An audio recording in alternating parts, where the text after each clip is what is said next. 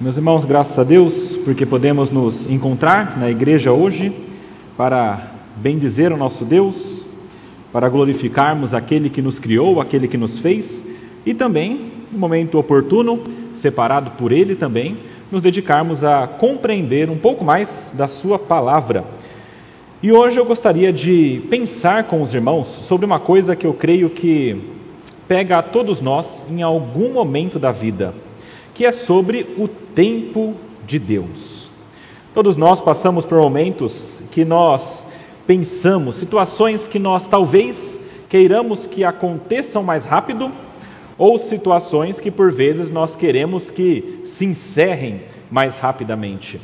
Muitas vezes situações acontecem e nós queremos que elas aconteçam no nosso tempo, ou nós queremos que elas ah, desapareçam no momento em que nós desejamos, especialmente quando nós passamos por algum tipo de sofrimento.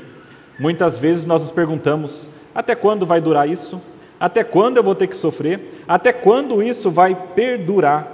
E hoje eu queria pensar sobre essas questões, considerando o tempo de Deus. E o texto para nos falar sobre isso é João, no capítulo 7. Leremos dos versículos 1 até o versículo 13. João, capítulo 7, versículos 1 até o versículo 13.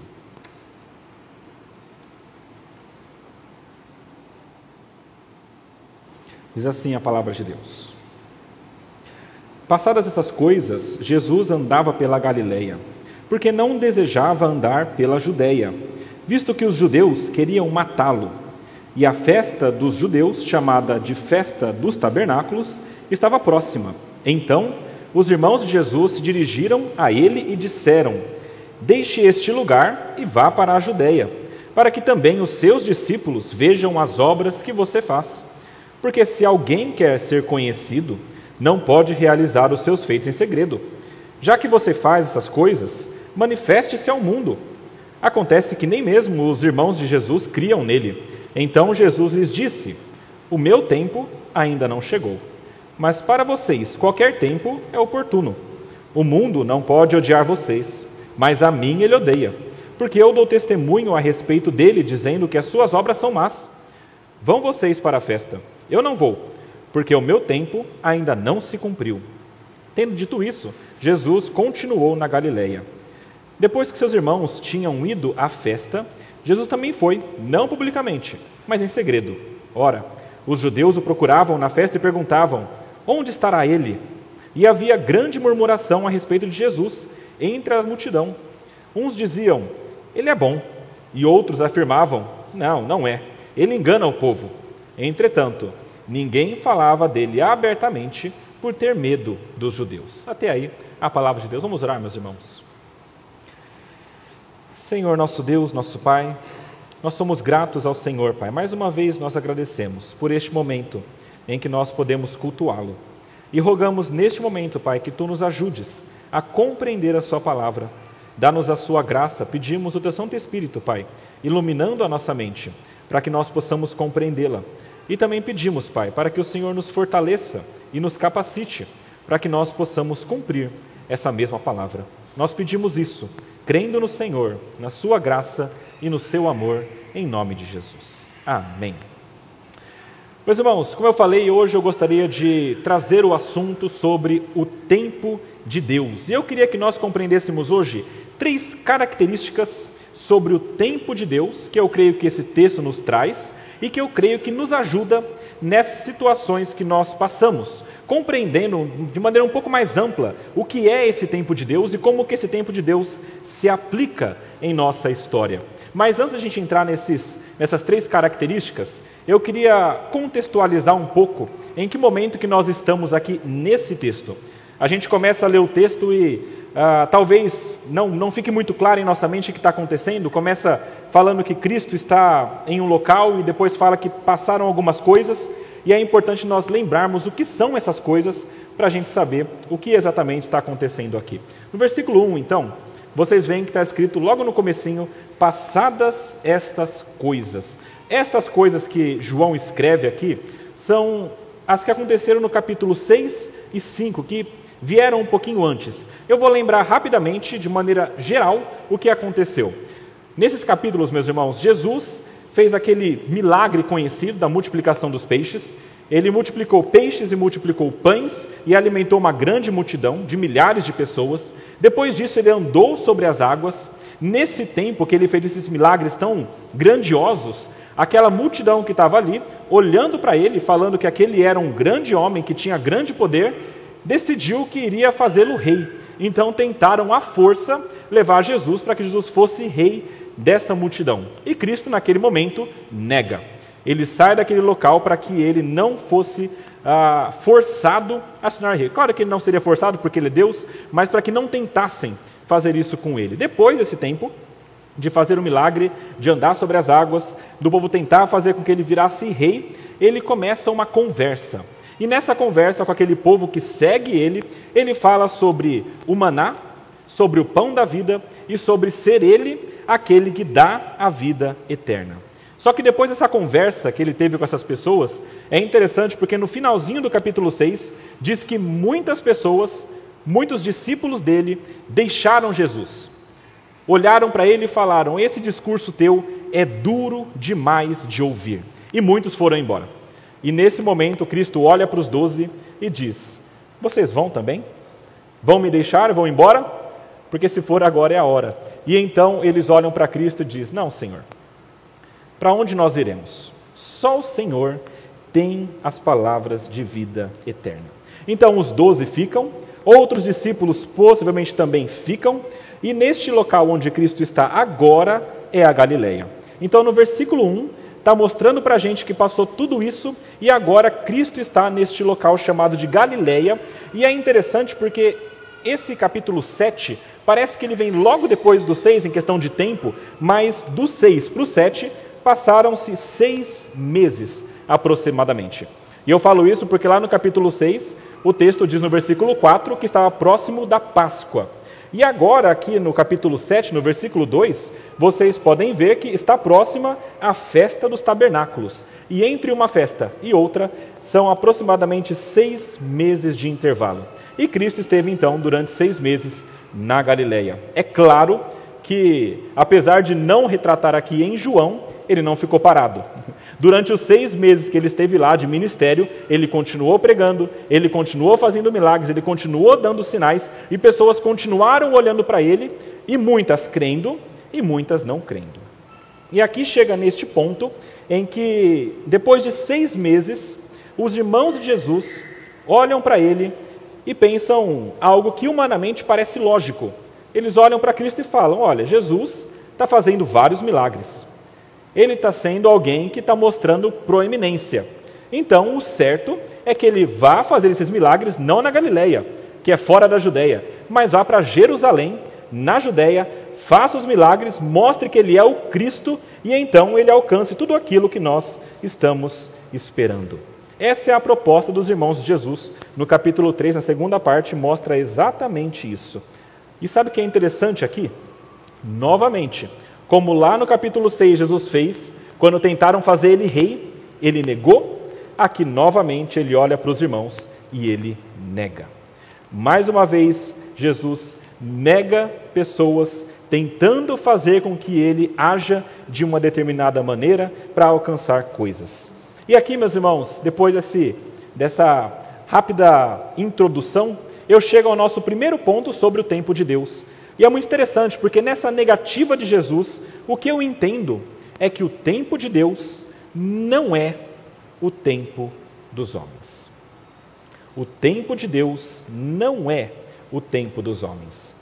Meus irmãos, a festa dos tabernáculos, que estava se iniciando naquele tempo, ah, pensando humanamente, seria o melhor momento para que Cristo se manifestasse. Havia três festas principais ah, no Antigo Testamento, já faladas em Deuteronômio, no capítulo 16, são a festa da Páscoa, do Pentecostes e dos Tabernáculos. Dessas três festas, essa aqui, que está acontecendo aqui, ou em breve vai acontecer, a dos Tabernáculos, alguns estudiosos dizem que era a mais festiva de todas. Isso porque nesse momento eles se lembravam da libertação do Egito, do tempo no deserto, da provisão de Deus. E isso aqui era logo depois da colheita. Então eles estavam felizes porque Deus havia dado provisão para eles e eles celebravam com todo o povo. E essa festa, meus irmãos, por ser uma das três principais e por ser uma das mais festivas, era uma festa que havia um número de pessoas enorme. Nessa festa, judeus vinham de todos os lugares, não só aqueles que estavam lá em Jerusalém, mas viam judeus também da Galileia, viam judeus que estavam na Samaria, viam judeus que talvez estavam na dispersão nos territórios gregos, iam até Jerusalém para em Jerusalém adorar a Deus. E neste local, em Jerusalém, onde estavam festejando, havia também uma expectativa muito grande de que aparecesse um Messias. Meus irmãos, nós sabemos que os judeus aguardavam o Messias desde o Antigo Testamento. E isso estava na mente deles. Eles o tempo todo pensavam e consideravam quando será que vem esse Messias? Quando que ele vai aparecer e quando que ele vai libertar a gente? O pensamento deles, via de regra, era um pensamento bastante terreno, bastante humano, porque eles estavam sob o jugo de Roma, eles eram dominados pelos romanos. E então talvez o pensamento fosse assim: quando vier o Messias, ele vai agir em nosso povo, ele vai ser o nosso rei e ele vai nos guiar para que nós sejamos libertos. Então ele vai ser um grande rei, um homem poderoso, um homem de guerra e nós vamos segui-lo. Esse era possivelmente o pensamento da maioria dos judeus que estavam naquela festa, que estariam naquela festa. Então, o pensamento humano, meus irmãos, na mente daqueles irmãos de Jesus, possivelmente era o mais coerente. Era um pensamento assim: Jesus está mostrando que ele tem poder. Talvez ele seja de fato o Messias. Então, aonde ele tem que se mostrar não é na Galileia, é lá em Jerusalém. E lá em Jerusalém, quando ele se mostrar para aquele povo todo que vai estar na festa dos tabernáculos, aquele povo vai olhar para ele e vai seguir. E então, quando Jesus decidir tomar a sua posição e se rebelar contra Roma, essas pessoas vão segui-lo também. E a gente vai conseguir a liberdade que a gente tanto sonhou. Parece o mesmo sentimento que tiveram aquelas pessoas no capítulo 6, tentando fazer com que Jesus fosse rei à força. Mas, meus irmãos, apesar de toda essa lógica humana, e fazer muito sentido para nós e para aquelas pessoas, essa não era a visão de Deus. Era uma visão limitada, uma visão muito humana e religiosa apenas, sem considerar os pormenores e tudo aquilo que Deus gostaria de fazer. Isso é interessante a gente ver, e o texto mostra para a gente que é uma visão bastante humana, quando no versículo 5, veja aí o que ele fala sobre os irmãos de Jesus. Diz que nem mesmo esses irmãos criam nele. Os irmãos de Cristo aqui, meus irmãos, são Tiago, José, Simão e Judas. Isso está em Mateus no capítulo 13, versículo 55. Tinha irmãs também Jesus, mas aqui não são citadas. E esses irmãos olham para Cristo, dizem para Cristo ir para Jerusalém, mas eles mesmos não criam nele. E aí a pergunta que fica na nossa cabeça então: se esses irmãos não criam em Jesus, por que será que eles queriam que Cristo fosse para Jerusalém para mostrar o seu poder?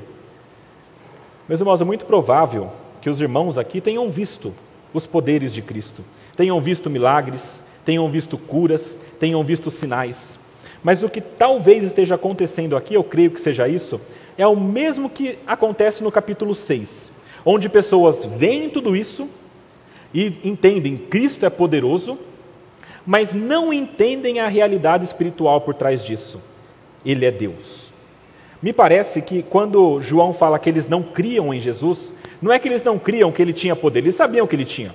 Eles sabiam que ele poderia fazer coisas que homens não poderiam, mas eles não tinham a fé de que ele era o Salvador, de que ele era o próprio Deus. Aqui me parece aquela divisão entre aqueles discípulos verdadeiros e aqueles discípulos falsos, que, quem, que creem apenas nos milagres.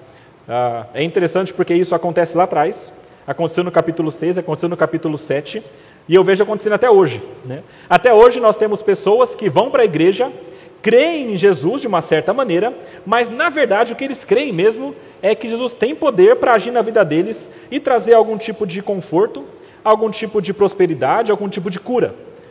Mas a crença, a fé que Deus quer de verdade, não é uma fé de que vão receber coisas terrenas e boas, mas é uma fé de que Jesus é o Rei, de que Ele é Deus, de que Ele é o poderoso que viria para salvar aquelas pessoas dos seus pecados. Meus irmãos, Deus não quer e não queria também naquele tempo pessoas que olhassem apenas para as bênçãos físicas e humanas que Cristo podia dar, mas Ele queria discípulos que crescem que Ele era de fato Deus. E os irmãos de Jesus não criam dessa maneira e então falam para Cristo ir para lá, entendendo que aquele era o melhor momento humano. Mas no tempo de Deus, meus irmãos, aquele não era o tempo ideal para que Cristo fosse até a festa.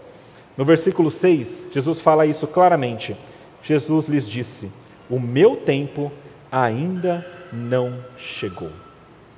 É interessante porque essa frase de Jesus parece muito com aquela frase que, que ele disse para Maria.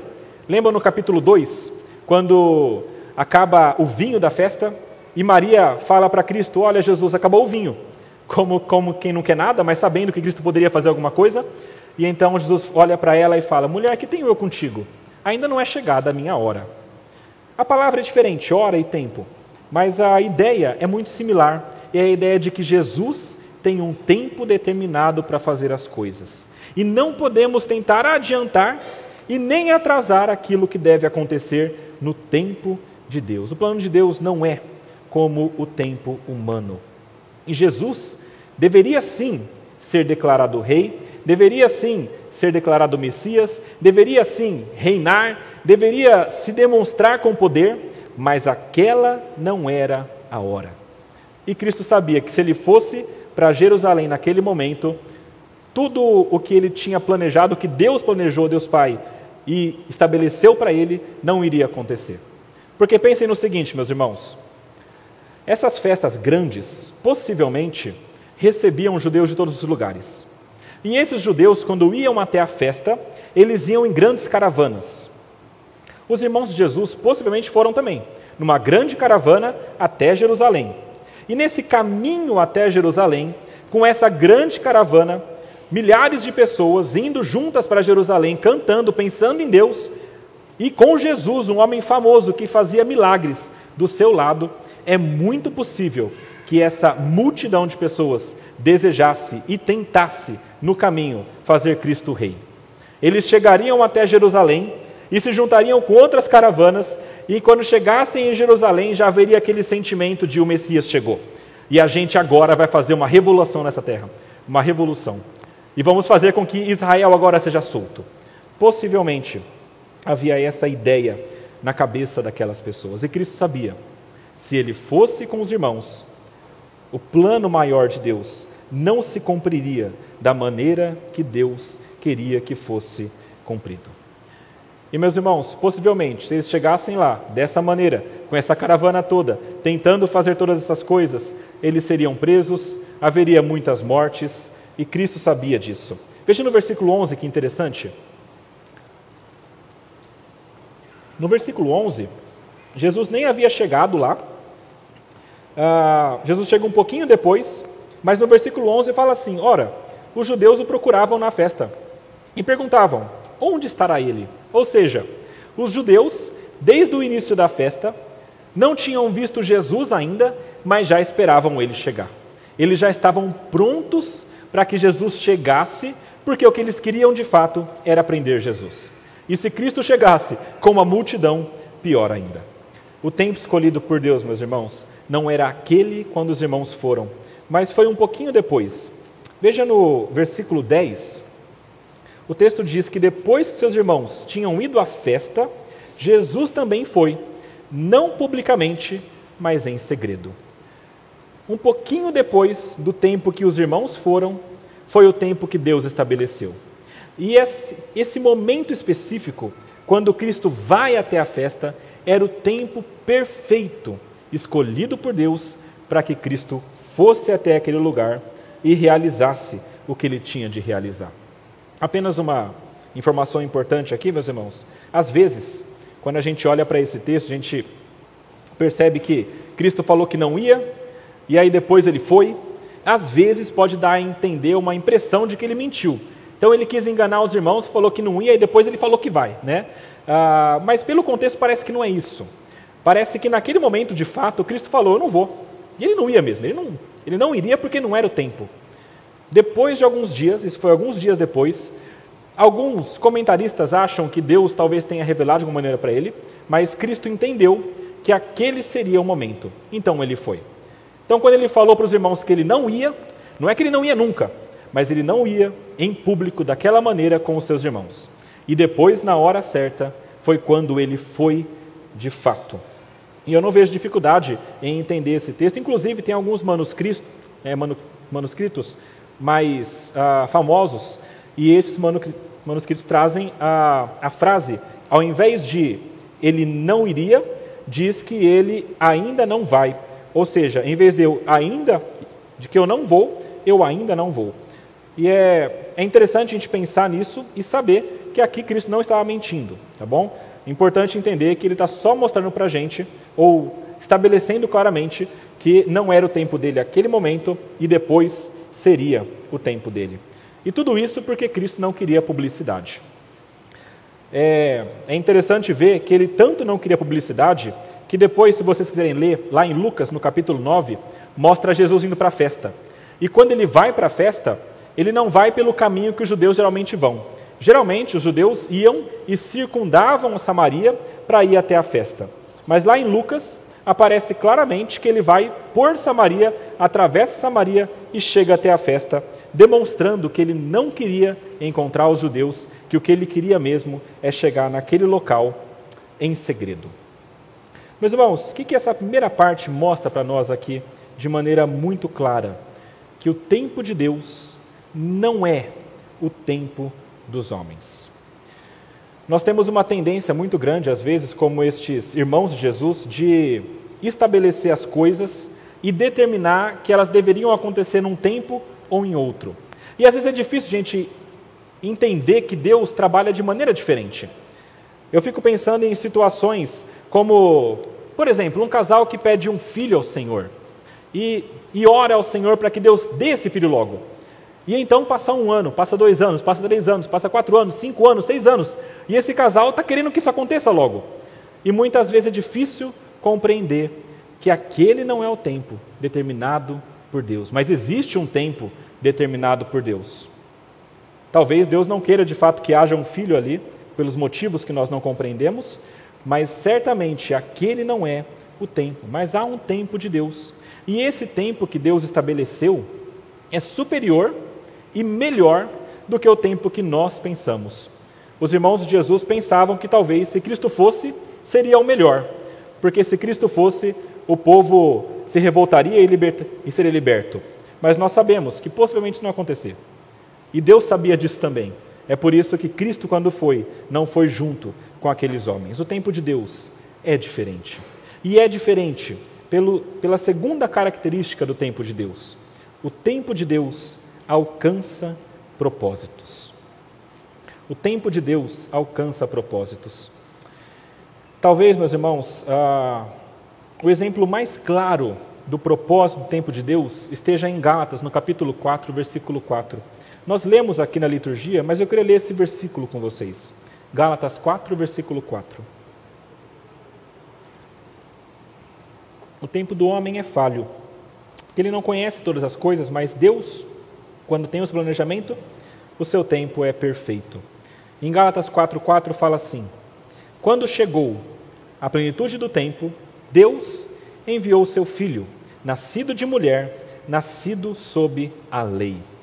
Essa palavrinha, essa expressão, plenitude dos tempos, usada aqui por Paulo, tem sido compreendida tradicionalmente ah, em teologia como a junção de três fatores importantes e relacionados a três culturas importantes aqui também.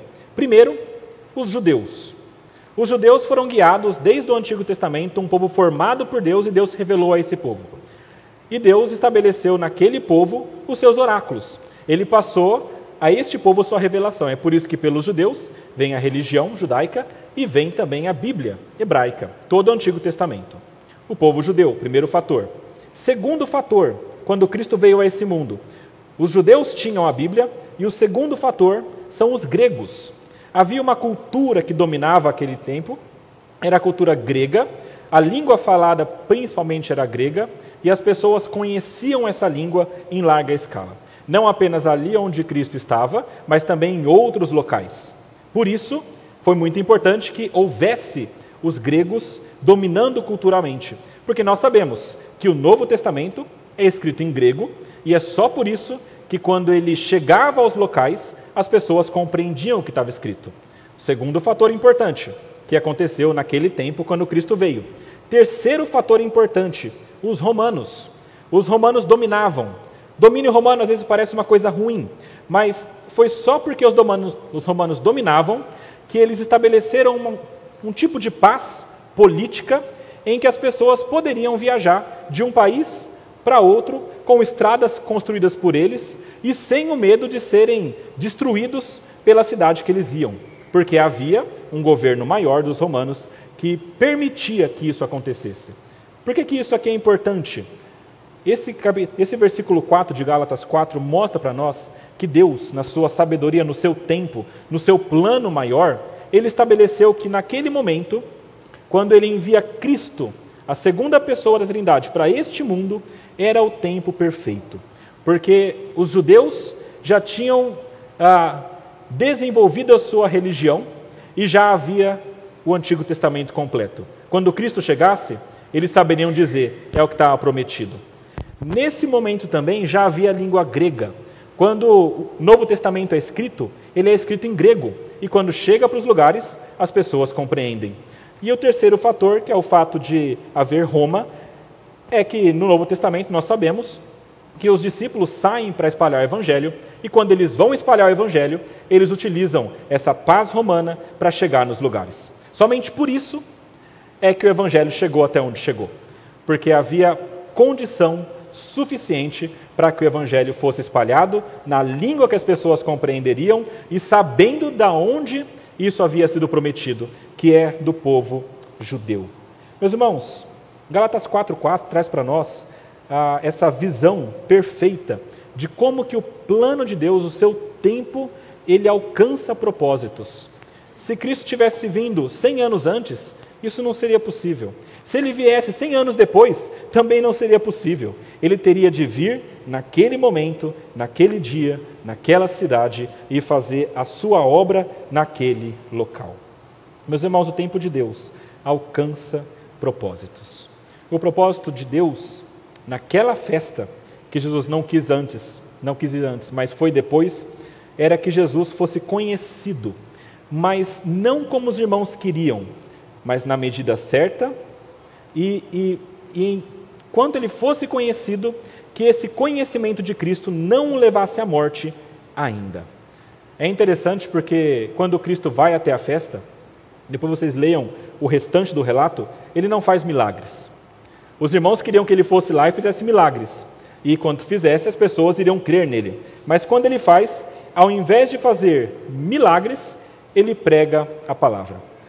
Eu lembro, meus irmãos, quando eu era pequeno, e eu sempre pensava o seguinte: por que será que Jesus, logo de início, ele já não demonstrou que ele era Deus? Por que será que ele já não saiu andando, brilhando e fazendo aqueles inimigos dele serem esmagados? Ou quando ele foi ser crucificado, eu pensava, por que será que ele não desce dali e já esmaga todo mundo, destrói os inimigos e mostra que ele é rei absolutamente? Talvez eu tivesse na minha mente né, aquela imagem de filmes e desenhos que existe o, o, a, o protagonista que destrói tudo de uma vez. E aí eu lembro, e, e conforme a gente vai lendo a palavra, a gente entende. Não era isso que ele veio fazer. O que ele veio fazer era entregar a sua vida para que por meio da sua morte ele derrotasse o inimigo. E a gente entende então, não era tempo dele destruir os inimigos ainda. Isso vai chegar lá na frente, mas não poderia ser naquele momento na cruz. Jesus, meus irmãos, quando vai até aquela festa, o que ele queria não era se mostrar totalmente para todos, mas ele queria que os seus discípulos verdadeiros crescem nele pelos motivos corretos. E o motivo correto é a palavra dele.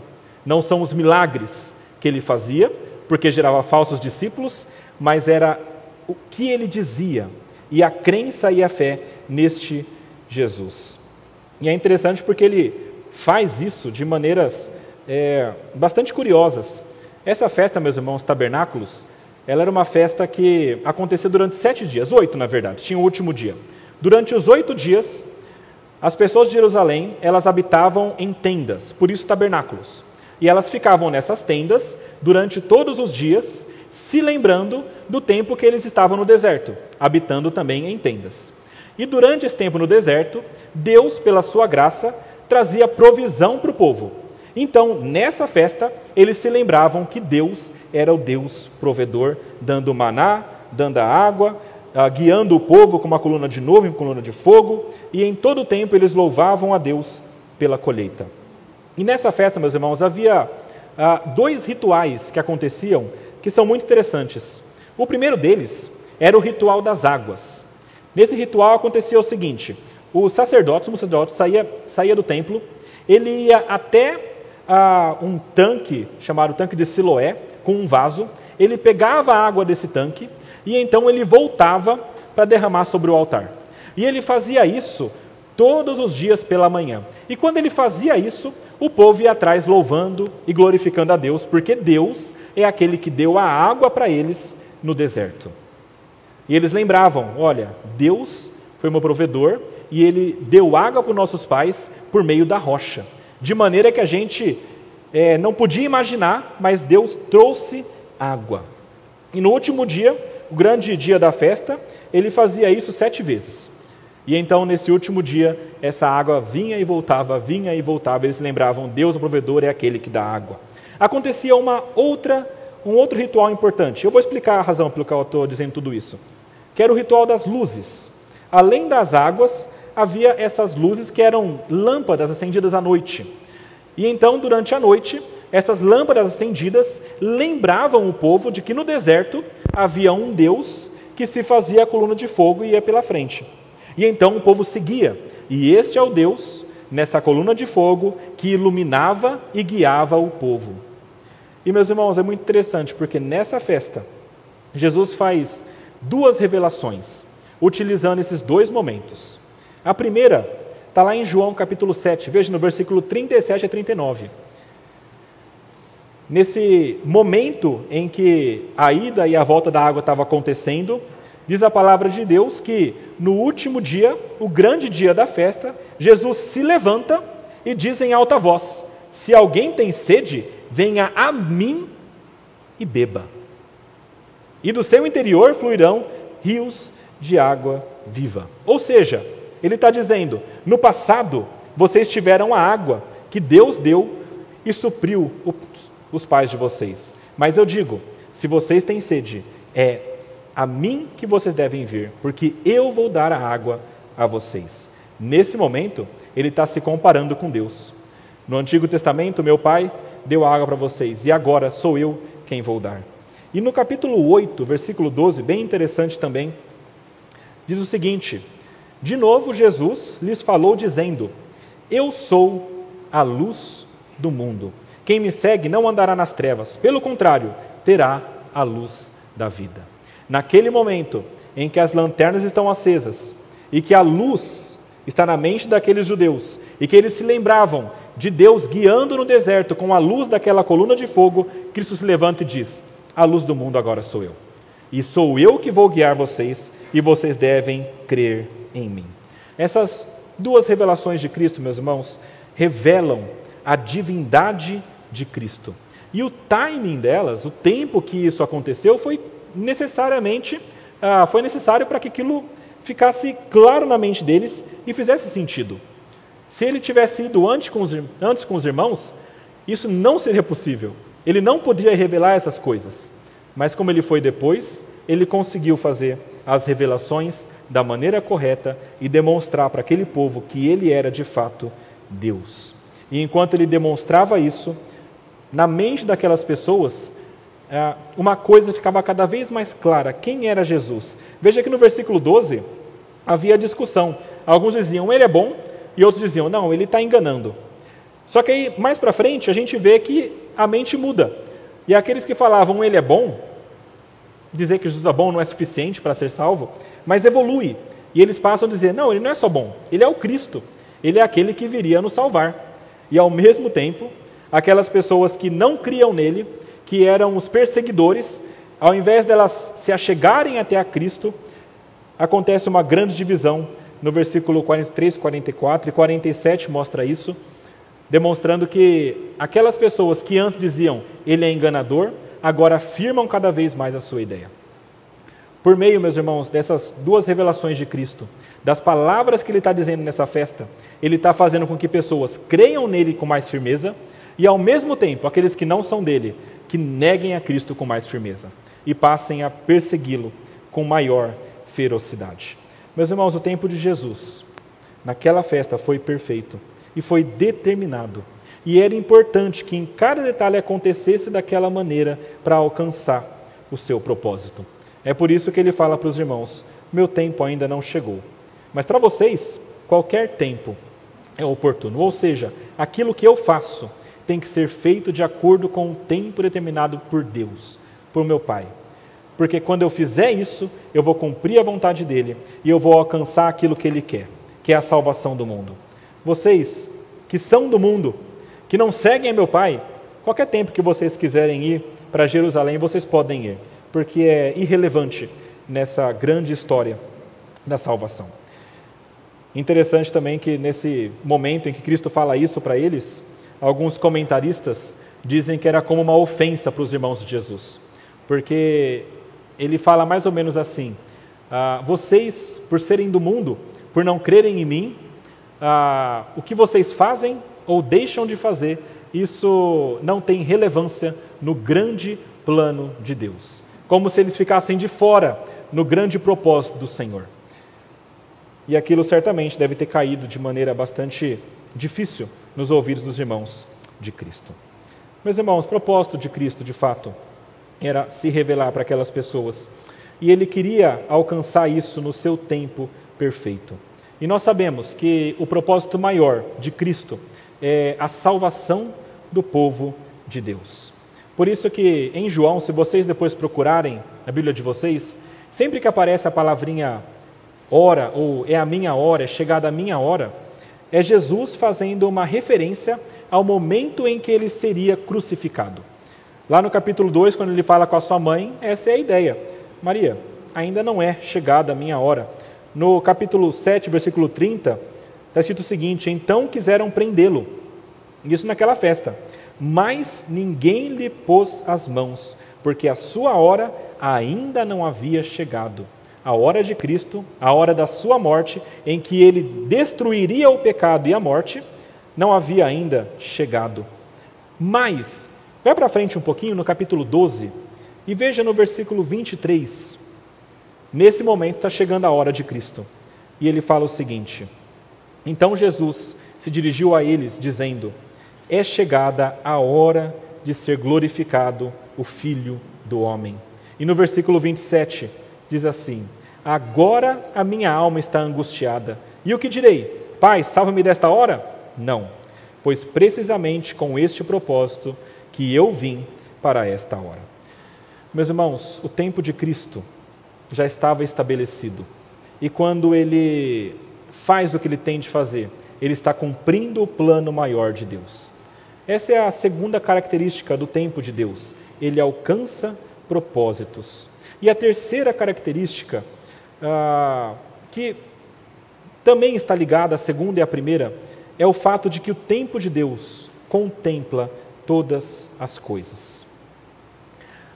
E eu digo isso, meus irmãos, porque o que está acontecendo com Cristo aqui não é uma coisa boa. Lá no versículo 1 diz que ele não queria para a Judéia, porque os judeus queriam matá-lo. Lá no versículo 7 ele fala que o mundo pode odiar, ah, não, não pode odiar os seus irmãos, mas a ele odiava, porque ele mostrava as obras do mundo. O que está acontecendo com Cristo é uma rejeição por parte das pessoas. E as pessoas olhavam para ele, aqueles que não criam, e queriam matá-lo. Na verdade, a própria vida de Cristo era uma ofensa para o mundo, porque ele é a luz do mundo. E quando a luz brilha nos locais escuros, ele mostra o que está naquele local escuro. E quando Cristo veio a esse mundo e brilhou a sua luz, todas as pessoas que faziam coisas terríveis, todos nós, na verdade, isso se tornava visível e isso incomoda. Quando os nossos pecados tornam visíveis, isso incomoda. E aquelas pessoas que queriam continuar nos pecados, desejavam então negar a luz e matar o Cristo. Essa era a situação de Jesus naquele momento. Tudo isso mostra que até mesmo a maldade do homem, o ódio por Cristo, a vontade de matar Jesus, os pecados, tudo isso está contemplado para fazer com que o plano de Deus aconteça. E o plano de Deus para Cristo, como eu falei, não era bom. Inclusive, não era bom no sentido de fácil de passar. Jesus, nós sabemos que ele no jardim chora ao Senhor com grande tristeza, ele pede para Deus passar diante o cálice porque seria muito difícil, mas ele sabia que era chegada a sua hora, ele fala: Seja feita a sua vontade, seja feita o teu querer.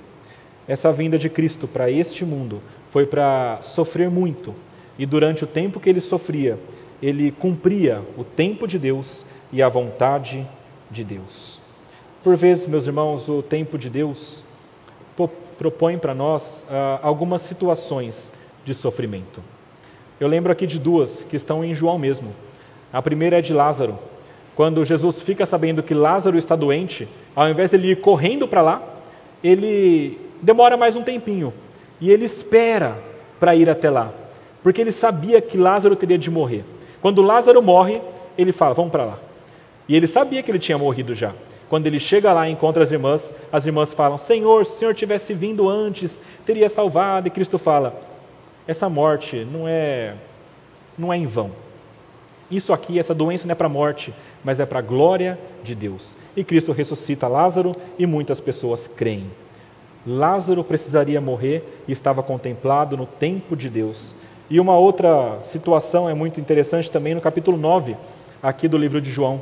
Fala sobre um garoto que nasceu cego e viveu cego até sua idade adulta. E durante o tempo todo da vida dele, certamente sofrendo muito. Sofrendo, inclusive, com pessoas que apontavam o dedo e falavam: Você é pecador e seus pais são pecadores. Porque você é cego, nasceu cego, só pode ser amaldiçoado por Deus. E aí, quando Cristo olha para essa pessoa, os discípulos mesmo apontam dele e falam: Quem que pecou? Foi ele ou será que foram os pais? Ele é cego, de nascença. Isso aqui é maldição da parte de Deus.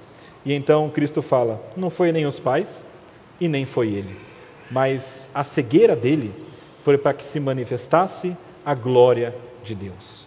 Durante o tempo de Deus, todo o período da vida dele, ele passou na cegueira para que naquele momento ele fosse salvo, ele fosse restaurado e então o nome de Deus fosse glorificado. Meus irmãos, o tempo de Deus alcança propósitos, mas muitas vezes ah, nos propõe situações difíceis e situações de sofrimento. Situações de alegria também, situações de dias bons, mais situações também de dias maus, de dificuldades e nós temos de passar por elas, porque foi aquilo que Deus determinou e o tempo de Deus está se cumprindo a cada dia. E nisso tudo, meus irmãos, quando nós vemos o que Deus fez com Cristo, quando Ele mandou Cristo no momento perfeito, quando Cristo subiu, a, subiu aquela festa na hora perfeita, nós percebemos que Deus está fazendo o seu plano acontecer. E, e a gente tem plena certeza de que se Ele fez tudo isso até agora, ele vai também fazer daqui para frente. Ele cumpriu a promessa do passado e enviou o seu filho no tempo certo. Ele cumpriu a promessa do passado com a morte do seu filho no tempo certo. E ele cumprirá, certamente, a volta de Cristo no tempo certo. Nós não sabemos quando é esse tempo, porque Deus reservou para o seu conhecimento. Mas o que nós temos plena certeza é que a gente está caminhando para lá e o tempo de Deus está se cumprindo. A gente não sabe qual é esse tempo, porque não é o tempo dos homens. A gente sabe que esse tempo vai acontecer, porque Deus alcança os seus propósitos. E o que a gente tem certeza é que até lá ainda passaremos por muitos sofrimentos. Até que Cristo volte, cumprindo o tempo perfeito de Deus, ainda muita coisa há de acontecer nesse mundo. Depois vocês podem ler em casa Mateus 24, que é aquele sermão escatológico de Jesus, e nesse texto Jesus fala sobre as coisas que ainda haverão de acontecer para que haja de fato o fim. Fala de guerras, fala de doenças, de dificuldades, de fome, terremotos, tudo isso. Mas tudo isso precisará acontecer até que venha o fim. Versículo 13 e 14, lá de Mateus 24, desde o versículo 12, fala assim: por, por se multiplicar a maldade, o amor se esfriará de quase todos. Aquele, porém, que ficar firme até o fim, esse será salvo. E será pregado este evangelho do reino por todo o mundo, para testemunha a todas as nações. Então virá o fim. O fim foi estabelecido por Deus e ele vai chegar. E quando chegar, é aquele momento em que Cristo vai de fato demonstrar a sua glória, o seu poder, destruir os inimigos e levar o seu povo. Até lá, nós estamos neste mundo, vivendo, suportando. E eu penso, meus irmãos, é difícil, eu sei. Mas se Cristo suportou tanta coisa para cumprir o pleno tempo de Deus e a sua vontade, tudo isso de acordo com um plano que já havia sido estabelecido, quanto mais também nós que somos tão menores do que Ele, que não merecemos aquilo que Ele merece, nós também deveremos passar por essas coisas difíceis. E se Cristo suportou, nós também conseguiremos suportar. Não porque nós somos fortes em nós, mas porque Ele, pela graça dele, permite que nós suportemos as, as adversidades, as dificuldades, as injustiças, os sofrimentos. Até lá, caminhemos com fé, sabendo que Cristo volta e quando Ele voltar, nos levará com Ele. Vamos fazer uma oração, meus irmãos. Senhor nosso Deus, nosso Pai, nós somos gratos a Ti pela Sua palavra, que nos mostra a verdade. Nós somos gratos a Ti porque ela nos mostra, Pai, que o Teu tempo é muito superior ao nosso. O Teu tempo não é o nosso tempo. O Teu tempo, Pai, alcança propósitos. E no Teu tempo estão contemplados até mesmo as coisas difíceis de nossa vida e deste mundo. Nós pedimos, Pai, tão somente que o Senhor nos ajude a compreender que o Teu tempo é melhor. Que nós possamos, Pai, viver olhando para esse retorno de Cristo, sabendo que um dia ele volta, sabendo, Pai, que o Senhor vai cumprir aquilo que o Senhor prometeu e que tudo isso já está no teu cronograma. Nos capacite, Pai, a olhar para essas verdades e enquanto nós pensamos nelas, que nós possamos ter uma vida aqui que glorifica e exalta o teu nome. Isso nós pedimos e agradecemos em nome de Jesus. Amém.